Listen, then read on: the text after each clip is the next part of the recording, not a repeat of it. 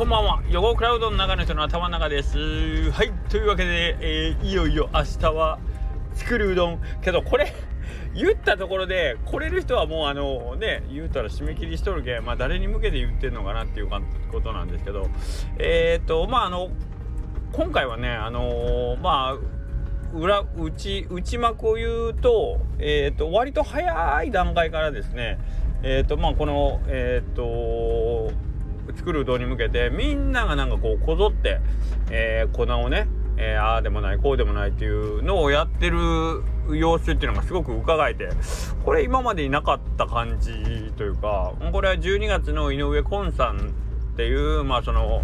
小麦の、えー、まあ研究家さんというかはい、えー、の方のセミナーを受けてまあそこに、えー、まあ、みんな参加してたメンバーなんですけどが、まあ、そこに触発されてではないでしょうけどせっかく学んだこと試してみたいとかっていうのもあるんでしょうけどまあ面白がってこれが一番大事ですよね多分ね。あのー、聞く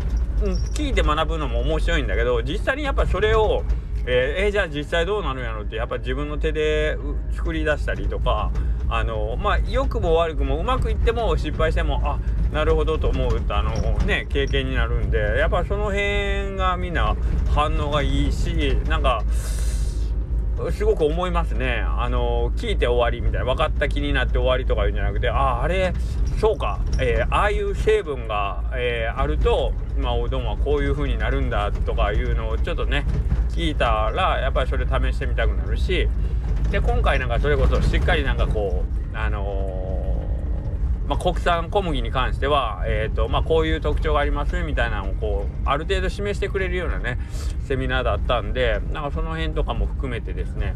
なんかみんなの中にインスピレーションとかやってみたいことっていうのは結構はっきりと出てきたんだろうなということなんだと思うんですけど割と早い段階からみんなすごい動いててびっくり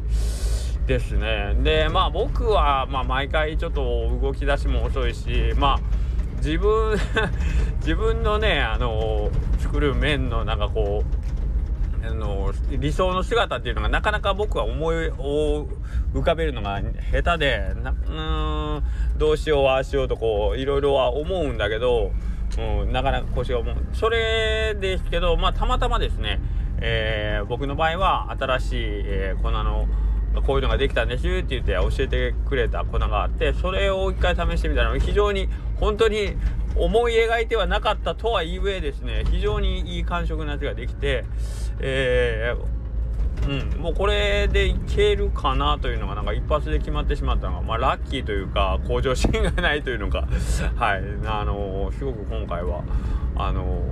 ー、今までになく面白い粉だなと思ってまあえー、作るどんどっちかっていうと本当にその粉の違いを知る、まあ、今までこう1年半ぐらいか、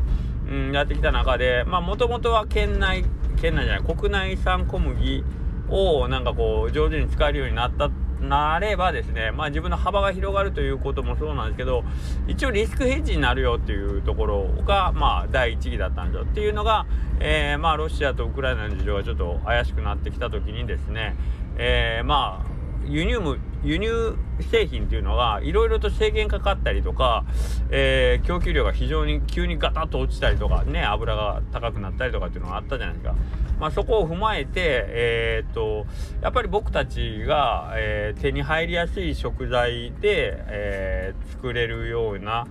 あ取り組みっていうのもしといた方がいいよね。まあそれは絶対リスク管理の中の一要因としてね、えー、持っといた方がいいだろうということで、えー、その時国内小麦に、えー、スポットを当てただったと思います。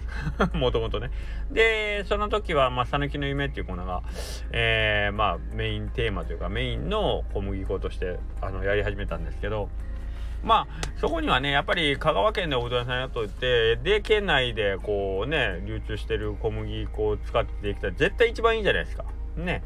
なのでまあそういうのも含めてでそこからですね、えー、国内小麦っていうところになんかこうだんだん目を向けて広げていってでその違いがやっぱり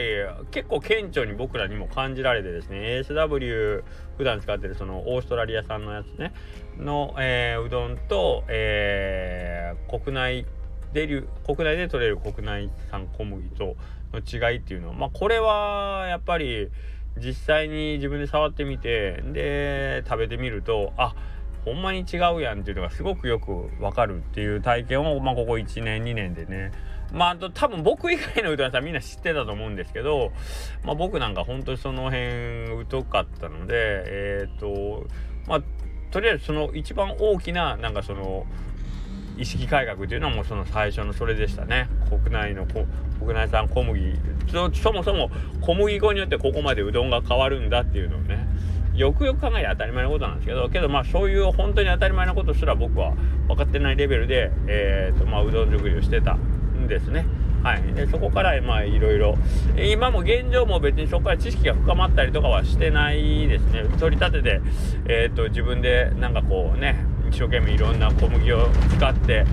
えー、研究してっていうことをしてるわけじゃなく本当にまああの目についた 小麦粉とかあとまあ、えーと、営業の方が持ってきてくれた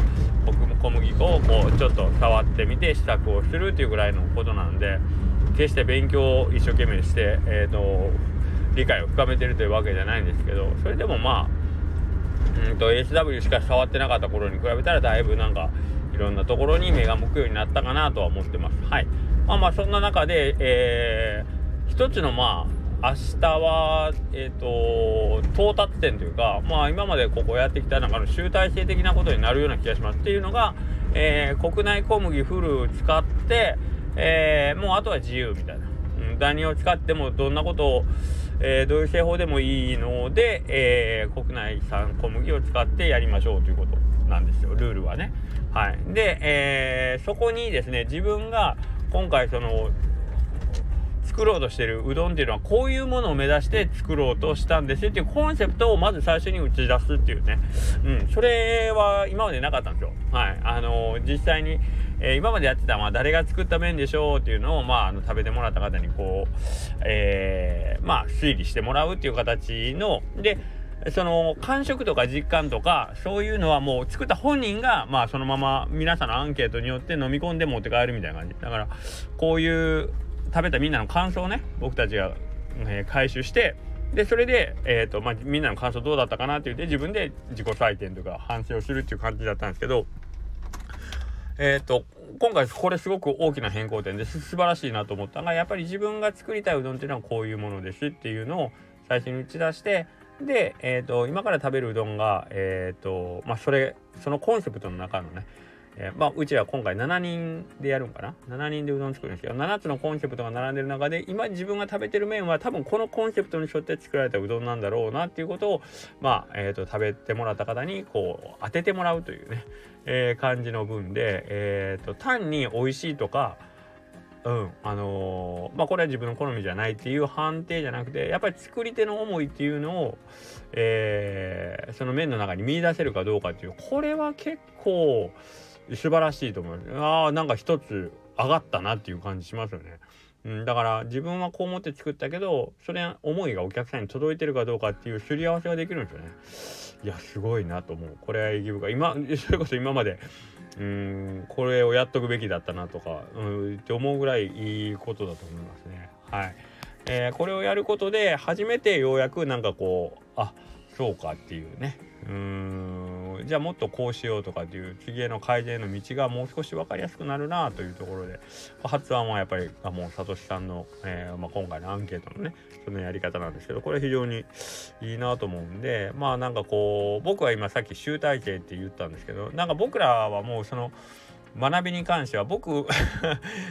自分のことに関して言ったらそんなに、えーと、一生懸命、えー、内爆小麦に向き合っておうどん作りをしてるわけではないんですけどただ世界が広がるとか、えーと、発想がこうあ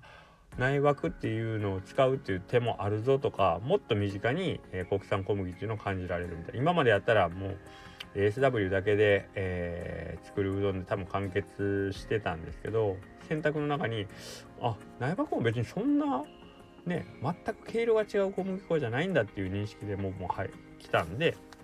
そういうところにもまあ安心して手を出していけるというかね、うん、そういうマインドにしてもらったっていうのでも大きいんですけどえー、っと多分作るうどんの意義ってまあそこが一番大きいんじゃないかなという勝手に僕は思ってます。はいえー、っと自分で、えー、小麦粉に触ってみて普段作らないいつも作ってるうどんとちょっと違うもんの別に内爆に限らなくてもそれは全然いいと思うんだけど、はいえーと、自分の、えーとまあ、凝り固まったと言ったらいいけど規定規定路線から一回道を外れてみるっていう、えー、チャレンジをね、えー、する機会を与えてくれるっていうのが多分作るうどんなんだろうなと思ってます。はい、なので、えーとそういうマインドが頭の中にもセッティングできたら多分えー、こういう場がもしなくてもですね、えー、まあそういうチャレンジというかうんことができるようになっていけるようなします気がします。っていうのはもう大島君はこの作品にナイバック小麦を使って彼が作るうどんには参加作り手として参加したことないにもかかわらずやっぱり自分でなんかそういうとこ取り組んでいったりね、うん、してるんでなそういう意識が変わっていくことがうん一番なんかやって意義があるんかなと思ってるんでうんなんか一つのさっき言った集大成っていうのは僕はそういうところですね。はい、で今回そのアンケートにもまあそれが反映されるというか。なのでえっ、ー、とまあ今後はどういう風になるのかわからないんですけどまあまあもう一つの役目は終わったと言ったらあれですけどうんまあある種のなんかこうえーと、到達点には行ってるような気がしますね。うん、だってあと作ることはそれぞれプロの職人ですからとはもう己のどうやったら自分と向き合う作業になるわけなんですよね。何か商品を生み出すって。はい。そこはもうなんかこう場があろうがなかろうが多分やる人はやるしっていうことだと思うので。はいはい。まあまあそんな感じですね。はい。というわけで、えっ、ー、と一応明日の作るうどんまだ結果の報告とかはまたスタイフであったりとかですね、えー、まあ動画とかで上げてくれるヤッグさんとかも明日来るっていうことになってるんでもしかしたら YouTube の方でねえっ、ー、とそういうちょっとしたご案内とか流れるかもしれませんけども、うんまあ、もし今後、えー、開催された時にはえーとまあ、いろんな方にね、え、体験してもらうのもいいかなとも思います。はい。なので、えー、とりあえず明日は作るうどんがありまして雨のようなんでねちょっとその辺が、えー、来づらい夜に雨とかちょっと嫌だと思うんですけども。はい。皆さんお越しになられる方ぜひぜひ気をつけてお越しくださいませ。はい。それでは失礼します。さよなら。あ今日下校中ラジオ撮ってますんで今日はえっ、ー、とガモードのさとしさんの方でね案内、えー、下校中ラジオやってますんでそちらの方もよろしくお願いします。失礼します。